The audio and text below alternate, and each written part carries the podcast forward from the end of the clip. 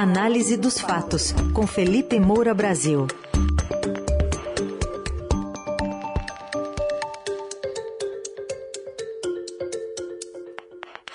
Hoje, em destaque, a aprovação da PEC que turbina benefícios sociais e, quem sabe, eleitorais a menos de três meses das eleições, mas nessa abertura também com espaço para uma zoeira numa interlocução entre um palmeirense, no caso eu, e um flamenguista, no caso o Felipe. Bom dia, Felipe. Salve, salve, Ryzen, equipe da Eldorado FM, melhores ouvintes, saudações rubro-negras, mais do que nunca é um prazer falar com vocês. Eu mal dormi essa noite, um espetáculo de gala o que aconteceu no Maracanã na noite de ontem. Se vocês não viram nada, entrem no Twitter do Flamengo, para terem a dimensão da festa que foi. É. Uma vitória fabulosa, incrível, com dois gols de Arrascaeta, o melhor estrangeiro que já jogou futebol neste país e é sintomático.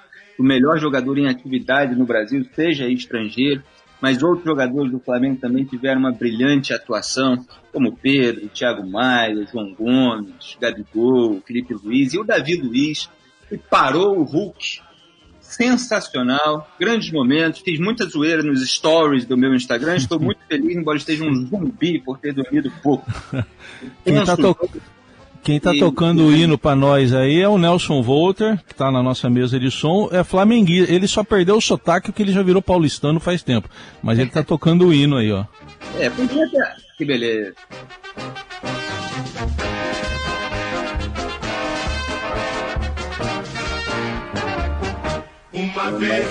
Vai, minha temporada podia acabar, recesso. o, Brasil, o Flamengo voltou a dar esperanças ao Brasil depois da aprovação dessa PEC ontem à noite. Por mim já é Feliz Natal, entendeu? Ganhou tudo ano passado, o Flamengo ganhou do Atlético, agora não precisa mais nada. Essa foi a grande decisão do ano. Então tá bom, foi 2 a 0 para quem foi dormir cedo não acompanhou 2 a 0 Primeiro jogo tinha sido 2 a 1 para o Atlético, então reverteu aí a vantagem o Flamengo. Bom, não, goleada foi lá na Câmara também, né? Aí foi o goleada na PEC. Exatamente, foi a votação em segundo turno daquela que foi chamada de PEC Kamikaze, lá antes pela equipe do Paulo Guedes, e aí depois o Paulo Guedes, que é o, tem o liberalismo mais flexível, que pode virar inclusive o seu contrário, chamou de PEC das bondades. Então a votação em segundo turno rendeu 469 votos a favor. Olha só essa geração de políticos no Brasil. Não tem, não tem oposição, é, pelo menos aquela que se diz é, oposição ao governo Bolsonaro, que se diz a, a, esquerda contra o Bolsonaro, e o Bolsonaro se dizendo de direita, essas questões ideológicas, é tudo conversa fiada. Então, assim, você tem um bando de populistas que divide aí a sociedade em dois campos antagônicos, que torram dinheiro público ao longo de três anos e meio, que chega na hora da eleição e torram ainda mais dinheiro público durante três meses para comprar votos. E aí ficam disputando de quem é o crédito. Então, repito, 469 votos a favor, 17 contra e duas abstenções. Para não deixar de registrar, eu já registro logo os 17 deputados que votaram em segundo turno contra a PEC do desespero, fazendo aquilo que é o certo. Do PSD, Marcelo Calero, do PSC, Giga Peixoto, do PSDB, Joyce Hasselmann e Pedro Cunha Lima, do PT, o único, Frei Anastácio, União Brasil, Júnior Bozella, Felipe Rigoni, Kim Kataguiri, melhor desempenho na Câmara dos Deputados, vou falar a respeito, professora Daiane Pimentel, do Partido Novo, Adriana Ventura, Alexis Fontaine, Gilson Marques, Lucas Gonzalez, Marcel Van Hatten, Paulo Ganime, Thiago Mitrô, Vinícius Poit. Aí, com a minha ressalva, evidentemente, que no Partido Novo existe o método Van Hatten, né, que eu já estou batizando assim, que é você é, se opor a determinadas propostas sem se opor ao presidente da República, sem criticá-lo nominalmente, como, ah, não, são os políticos e tal. Você fala um discurso genérico, é, é óbvio que o Novo vai votar contra uma barbaridade dessa, porque é, é estatutário, é, são as bandeiras originais do partido. Se o sujeito traísse num momento desse, seria demais, né? mas precisou, assim, a gota d'água para que houvesse um voto contrário, e mesmo assim, muito comedido. Ao contrário então, aí eu destaco do Kim Kataguiri, que é muito mais incisivo, que dá nome aos bois, que é exatamente isso que uma ala, pelo menos, do Partido Novo, principalmente ali, Van Hatten, Paulo Ganimi, não fazem. Então vamos ouvir a sonora do Kim e depois eu vou destacar outros trechos também das suas declarações.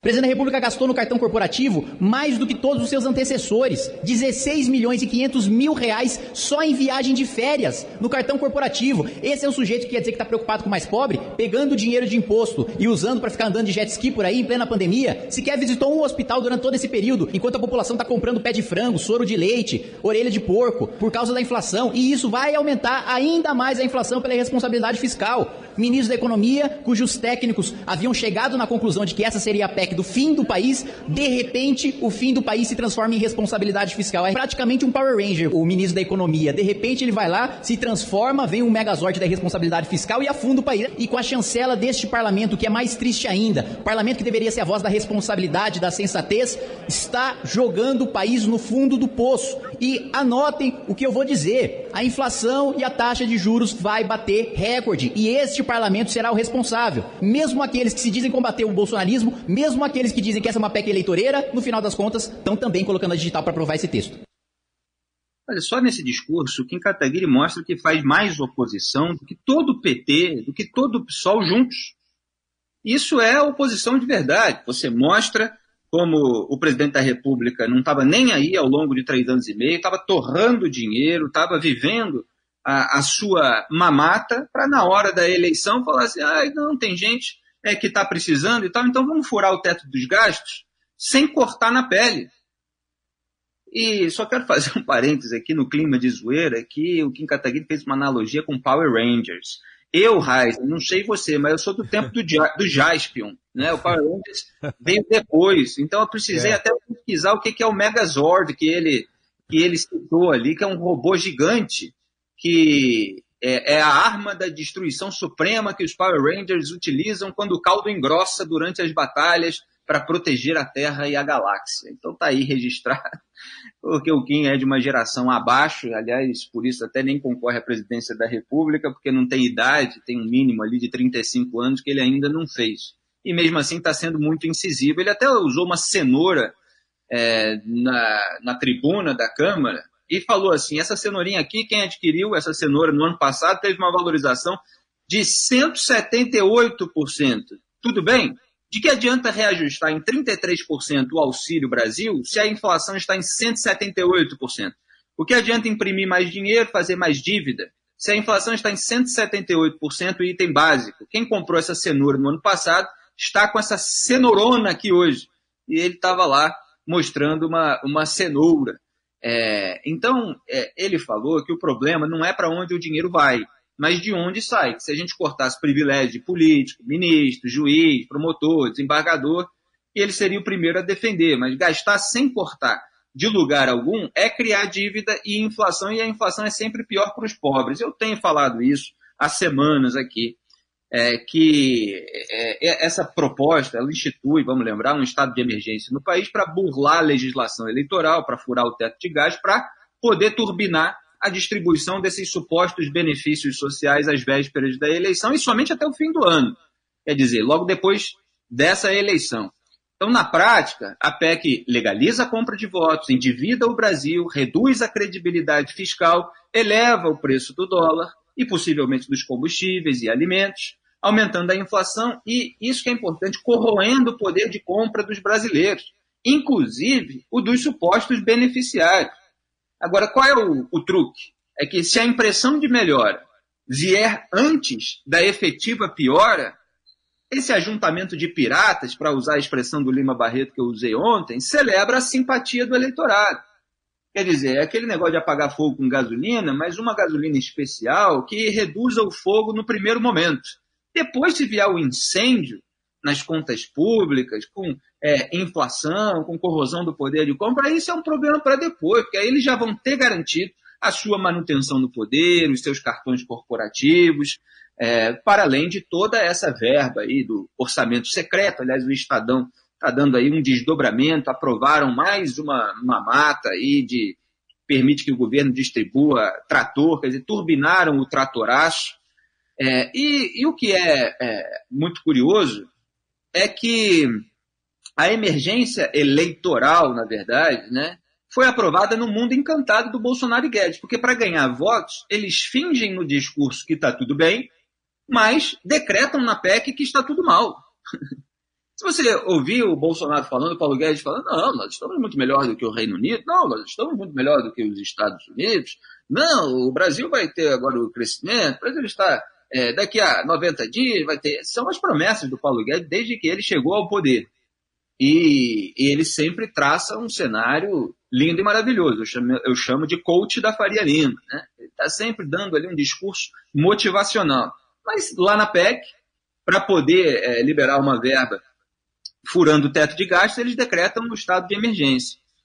É, o, o Kim Kataguiri ainda deu o exemplo né, de onde poderia sair esse dinheiro. Por exemplo, o fim das renúncias fiscais, quer dizer, que são aquelas empresas com privilégios tributários. Você acabar com isso, geraria aí uma renda que poderia ser utilizada de melhor maneira, sem criar um orçamento deficitário, que aumenta a inflação.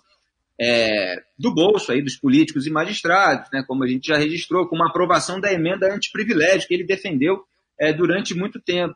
Agora não, vai sair do bolso do próprio povo, então que a gente paga com imposto, é, com inflação. E na hora de torrar esse dinheiro público, acabando com qualquer regra fiscal, está lá essa esquerda toda junto, petistas, psolistas, com os bolsonaristas, todo mundo de mão dada.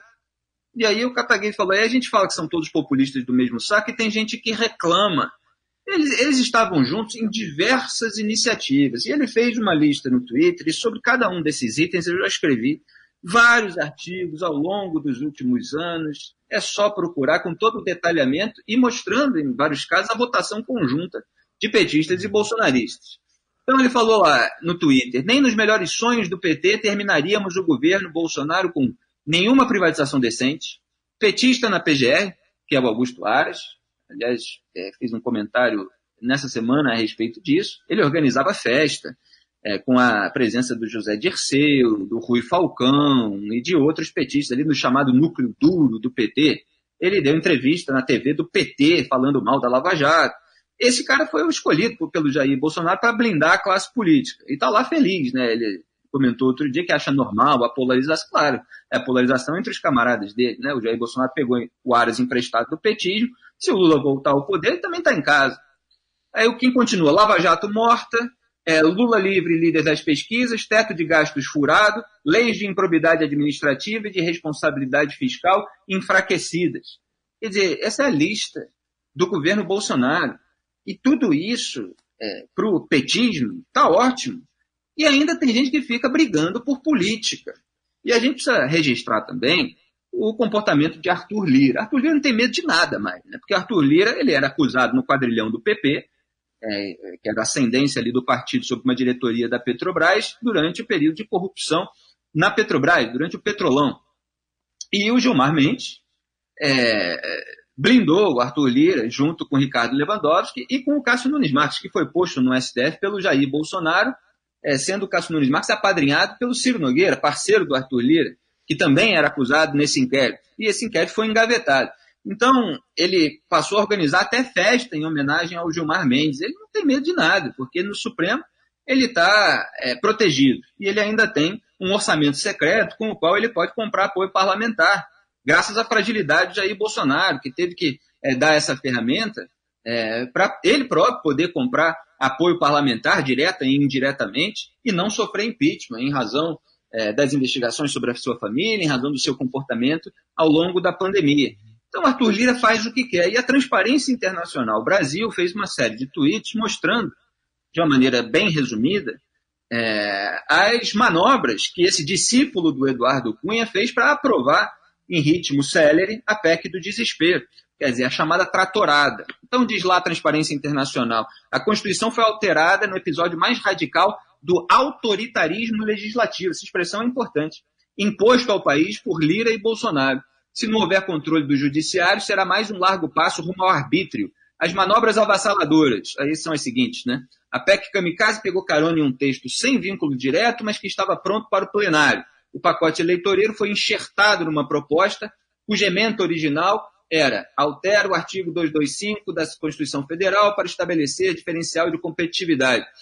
Essas questões são mais técnicas, mas são vários exemplos é, de manobras feitas pelo Lira para conseguir essa aprovação rápido, para que o governo possa distribuir rápido o dinheiro, para que haja um impacto positivo de curto prazo, momentâneo, e que os beneficiários votem no presidente. E aí o Arthur Lira tem mais chance de manter o poder é, no ano que vem. Aí continua a transparência. A sessão de votação na Câmara foi mantida suspensa por um dia inteiro, com uma canetada que descumpre o limite de suspensão de até no máximo uma hora. Lira utilizou da sessão não encerrada para alterar o regimento e garantir a votação. Quebrou-se o intervalo de cinco sessões necessárias para votações para a votação do segundo turno para garantir o voto nos dois turnos no mesmo dia e se desrespeitou o interstício entre a aprovação do requerimento de urgência e a votação da matéria.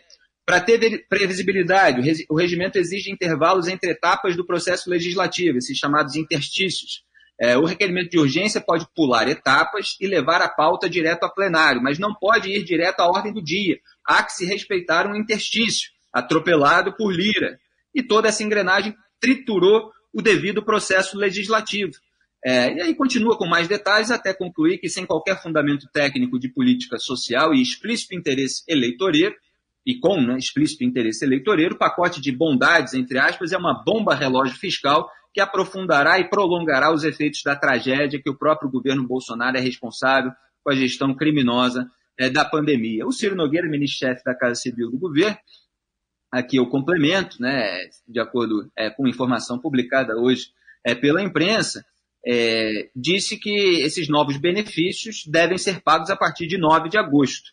Então, repito, o governo está correndo para conseguir fazer é, um impacto positivo com esse aumento do Auxílio Brasil de 400 para 600 reais, a concessão do Vale Diesel de mil reais, é, o, aumentando aí o Vale Gás para 120 reais também a menos de três meses é, da eleição. Então, assim, esse é um panorama geral é, e enquanto isso o, o Lula corre por fora tentando conseguir um outro centrão para ele. Esse aí do Lira é do Bolsonaro, é o Arthur Lira, o Ciro Nogueira, o Valdemar da Costa Neto, que é o dono do PL, partido do presidente. O Lula quer o Gilberto Kassab, a própria Simone Tebet, o Luciano Vivar, presidente nacional do União Brasil, que os petistas estão dizendo que odeia o Bolsonaro, de fato se afastou é, do presidente. Na verdade, o Lula quer o apoio no primeiro turno já desse pessoal, embora cada um ali ainda esteja envolvido é, com as próprias candidaturas. Né? É, vamos ver é, como é que vai ficar essa disputa, mas é lamentável que o Brasil fique entre dois centrões. Tá aí o centrão e o centrão do B. Vamos. Felipe Moura Brasil está com a gente diariamente. A coluna já já vai estar no nosso site, o radioeldorado.com.br. Você também acompanha a análise dos fatos nas plataformas de áudio. Obrigado. Até amanhã, Felipe. Obrigado a todos. Saudações rubro-negras. Eu vou continuar comemorando aqui. Até amanhã. Tchau. Tchau.